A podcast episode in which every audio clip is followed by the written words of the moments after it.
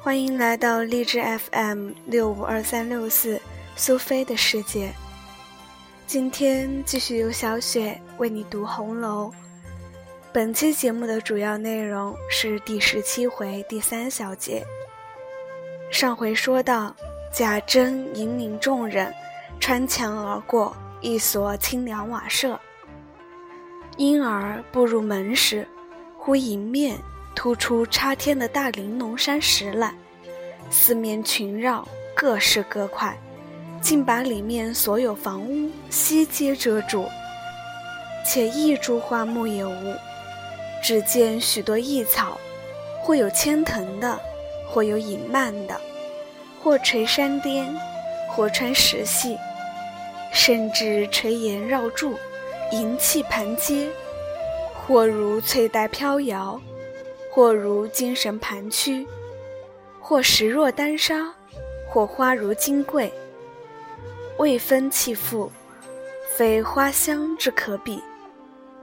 贾政不禁笑道：“有趣，只是不大认识。”有的说是碧丽藤萝，贾政道：“碧丽藤萝不得如此异香。”宝玉道：“果然不是，这些之中也有藤萝碧丽。那香的是杜若横无，那一种大约是彩兰，这一种大约是青阁，那一种是金灯草，这一种是玉露藤。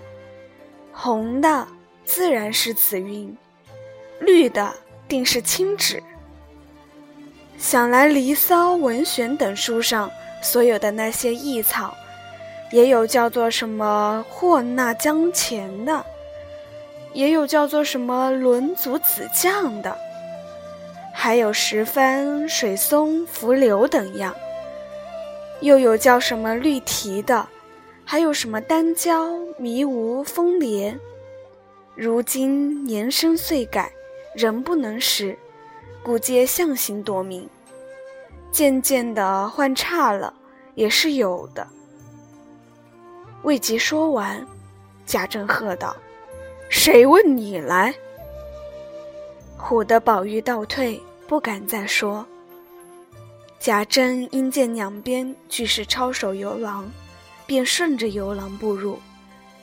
只见上面五间青厦连着卷棚，四面出廊。绿窗油壁，更比前几处清雅不同。贾政叹道：“此轩中煮茶操琴，亦不必再焚明香矣。此造已出意外，诸公必有佳作新题，以言其耳，方不负此。”众客笑道：“再莫若兰风会露贴切了。”贾政道。也只好用这四字，其联若何？一人答道：“我倒想了一对，大家批销改正。念道是：麝兰芳霭斜阳院，杜若香飘明月洲。”众人道：“妙则妙矣，只是斜阳二字不妥。”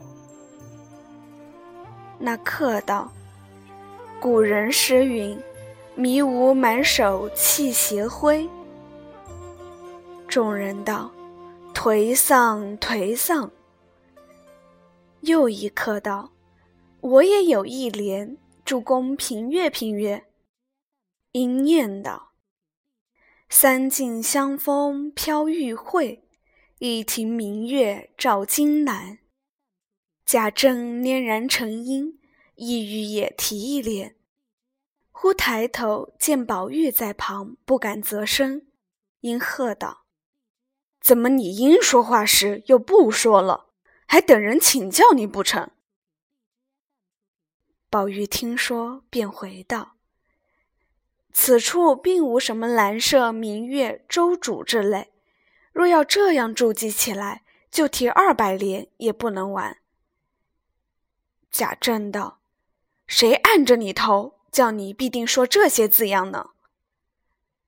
宝玉道：“如此说，匾上则莫若横指清风；对联则是‘银城豆蔻才油艳，睡足荼蘼梦也香’。”贾政笑道：“这是套的‘书成蕉叶闻犹绿’，不足为奇。”众客道：“李太白凤凰台之作，全套黄鹤楼。”只要套得妙，如今细品起来，方才这一联竟比“书成蕉叶”犹觉悠闲活泼，是书成之句，竟似套此而来。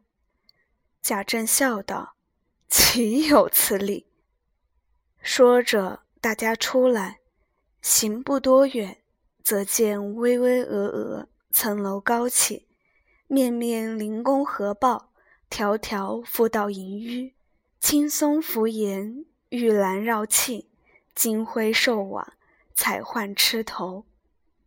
贾政道：“这是正殿了，只是太富丽了些。”众人都道：“要如此方式，虽然贵妃重节上简，天性恶凡乐谱，然今日之尊，礼亦如此，不为过也。”一面说一面走，只见正面现出一座玉石牌坊来，上面龙盘球户，玲珑藻酒。贾政道：“此处书以何文？”众人道：“必是蓬莱仙境方妙。”贾政摇头不语。宝玉见了这个所在，心中忽有所动，寻思起来。倒像哪里曾见过的一般，却一时想不起那年月日的事了。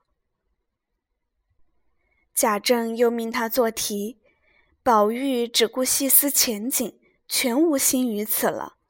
众人不知其意，只当他受了这半日的折磨，精神耗散，才尽词穷了。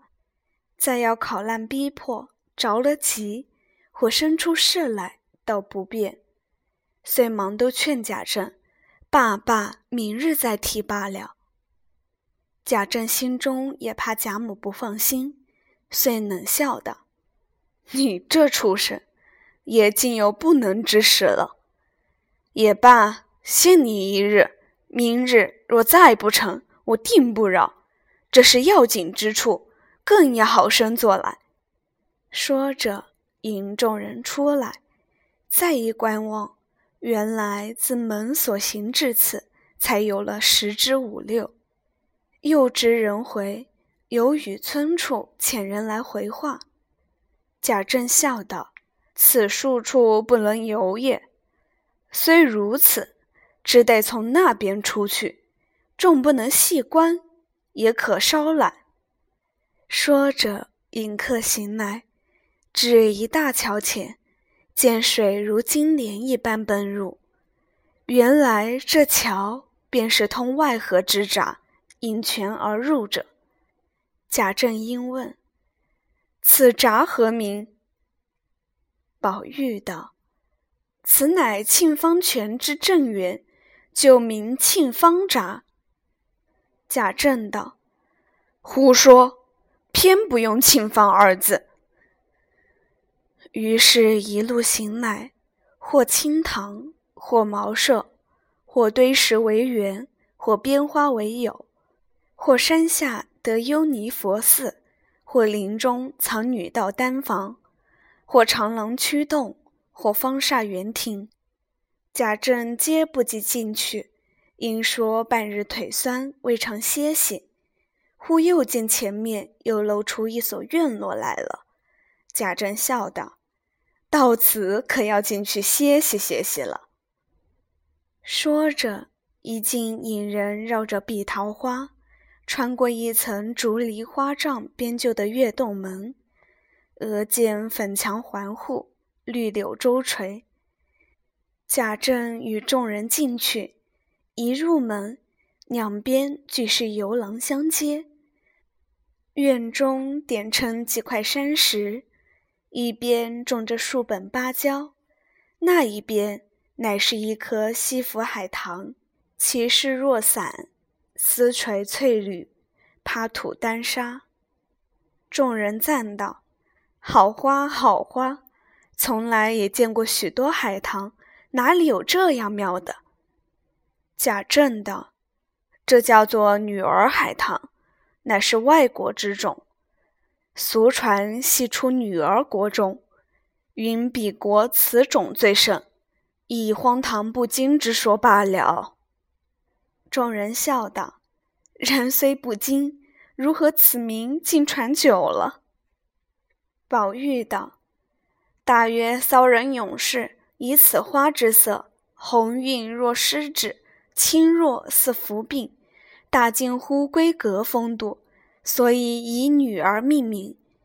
想因被世间俗恶听了，他便以野史转入为证，以俗传俗，以讹传讹，都认真了。”众人都摇声赞妙，一面说话，一面都在廊外抱厦下大旧的榻上坐了。贾政因问：“想几个什么新鲜字来题词？”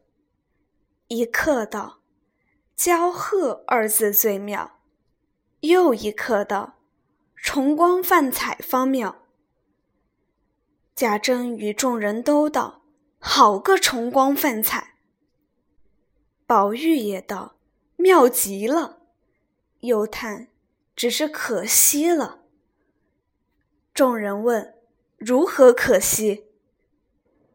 宝玉道：“此处焦糖两直，其意暗蓄红绿二字在内。若只说焦，则糖无着落；若只说糖，焦亦无着落。故有焦无糖不可。”有糖无焦更不可。贾政道：“依你如何？”宝玉道：“依我题‘红香绿玉’四字，方两全其妙。”贾政摇头道：“不好，不好。”说着，引人进入房内，只见这几间房内收拾的与别处不同。竟分不出间隔来的。原来四面皆是雕空玲珑木板，或流云百幅，或岁寒三友，或山水人物，或翎毛花卉，或集锦，或博古，或万福万寿，各种花样皆是名手雕镂，五彩镶金嵌宝的，一格一格。或有著书处，或有设鼎处，或安置笔砚处，或供花设瓶、安放盆景处，其格各式各样，或天圆地方，或葵花蕉叶，或连环半壁，真是花团锦簇，剔透玲珑。疏儿五色纱壶就系小窗，疏儿五彩销青妇。尽系幽户，且满墙满壁皆系随古董玩器之形抠成的槽子，诸如琴、剑、悬瓶、桌屏之类，虽悬于壁，却都是与壁相平的。众人都赞：好精致想头，难为怎么想来？原来贾政等走了进来。未进两层，便都迷了旧路。左桥也有门可通，右桥又有窗暂隔。即到了跟前，又被一架书挡住。回头再走，又有窗纱明透，门径可行。即至门前，忽见迎面也进来了一群人，都与自己形象一样，却是一架玻璃大镜相照。即转过大镜去，越发见门多了。贾珍笑道：“老爷随我来，从这门出去便是后院，从后院出去倒比先进呢。”说着，又转了两层纱橱锦阁，果得一门出去。院中满架蔷薇宝相，转过花帐，则见清溪前阻。众人诧异，这股水又是从何而来？贾珍遥指道：“原从那闸起，流至那洞口，从东北山坳里引到那村庄里，又开一道岔口引到西南上，共总流到这里，仍旧合在一处，从那墙下出去。”众人听了，都道：“神妙之极。”说着，忽见大山阻路。众人都道：“迷了路了。”贾珍笑道：“随我来。”人在前导引。众人随他直由山脚边，忽一转，便是平坦宽阔大路，豁然大门前见。众人都道：“有趣，有趣！真搜神夺巧，以至于是。”大家出来。那宝玉一心只记挂着里面，又不见贾政吩咐，少不得跟到书房。贾政忽想起他来，方喝道：“你还不去？难道还逛不足？也不想逛了这半日，老太太必悬挂着，还不快进去？疼你也白疼了。”宝玉听说，方退了出来。第十七回就到此结束了，感谢收听，咱们下期见。